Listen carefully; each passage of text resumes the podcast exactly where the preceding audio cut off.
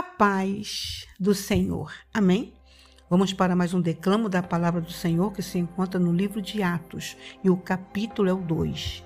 E nos diz assim: Quando chegou a festa de Pentecoste, todos estavam juntos num só lugar. Inesperadamente, um som parecido com o de, de um vento ganhou força e ninguém sabia de onde vinha. Todo lugar foi tomado por aquele som. Em seguida, como um fogo que rompe, o Espírito Santo se espalhou sobre eles e começaram a falar em diferentes línguas, à medida que o Espírito agia. Por essa época, muitos judeus, peregrinos e devotos do mundo inteiro estavam em Jerusalém. Quando ouviram o som, eles vieram averiguar. Para espanto deles, cada um ouvia sua própria língua materna sendo falada por alguém sem entender o que estava acontecendo, perguntam-se: eles não são galileus? Como é que estão falando em tantas línguas diferentes?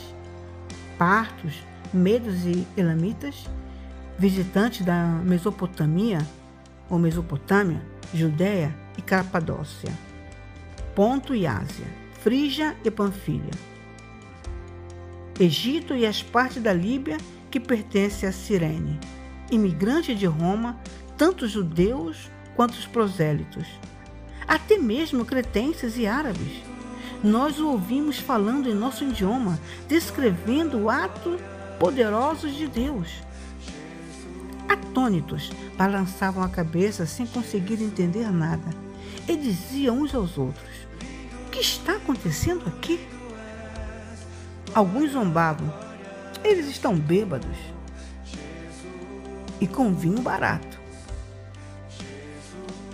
Apoiado pelos outros onze apóstolos, Pedro tomou a palavra e fez este ousado pronunciamento: Irmãos judeus, vocês que estão visitando Jerusalém, ouçam com atenção e procurem entender.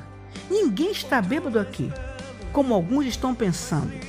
Elas não tiveram tempo de se embebedar, porque ainda são nove horas da manhã.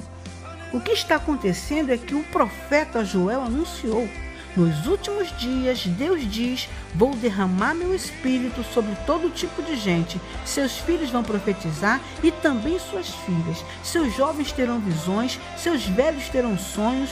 Quando chegar a hora, vou derramar meu espírito sobre todos os que me servem, homens e mulheres, de igual modo, e eles vão profetizar. Mostrarei maravilhas no céu e sinais na terra: sangue fogo e fumaça, o sol ficará escuro e a lua vermelha, antes que chegue o dia do Senhor, o dia tremendo e maravilhoso. E quem pedir ajuda a mim, Deus será salvo.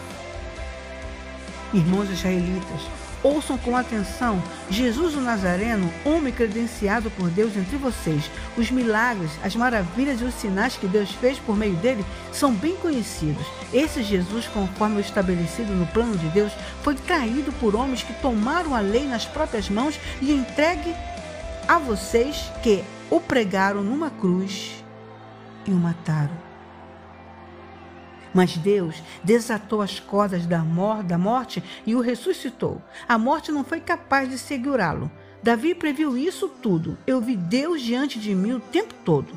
Nada pode me abalar. Ele está ao meu lado. Minha alegria extravasa, exultante. Fixei minha morada na terra da esperança. Sei que nunca me lançarás no Hades. Jamais sentirei o cheiro da morte.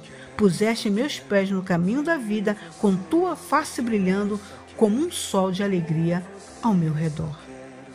Prezados amigos, permitam-me ser franco. Nosso antepassado Davi está morto e sepultado. Seu túmulo está aí, onde todos podem ver. Mas sendo também profeta e sabendo que Deus jurou solenemente que um, que um descendente dele assumiria seu reino, ele previu também a ressurreição do Messias.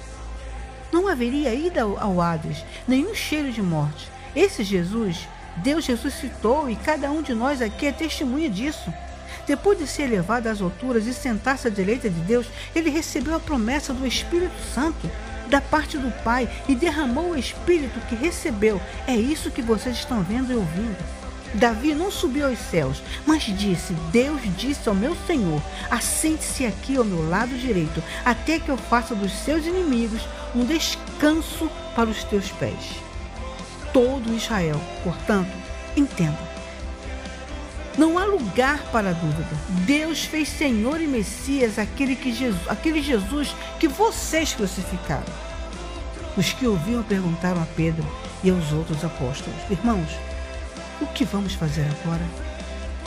Pedro respondeu: Mude de vida. Volte-se para Deus e sejam batizados cada um de vocês no nome de Jesus Cristo, para que seus pecados sejam perdoados. Recebam o dom do Espírito Santo. A promessa é para vocês e para seus filhos, mas também para todos os que estão longe, na verdade, aqueles a quem o Senhor Deus chamar.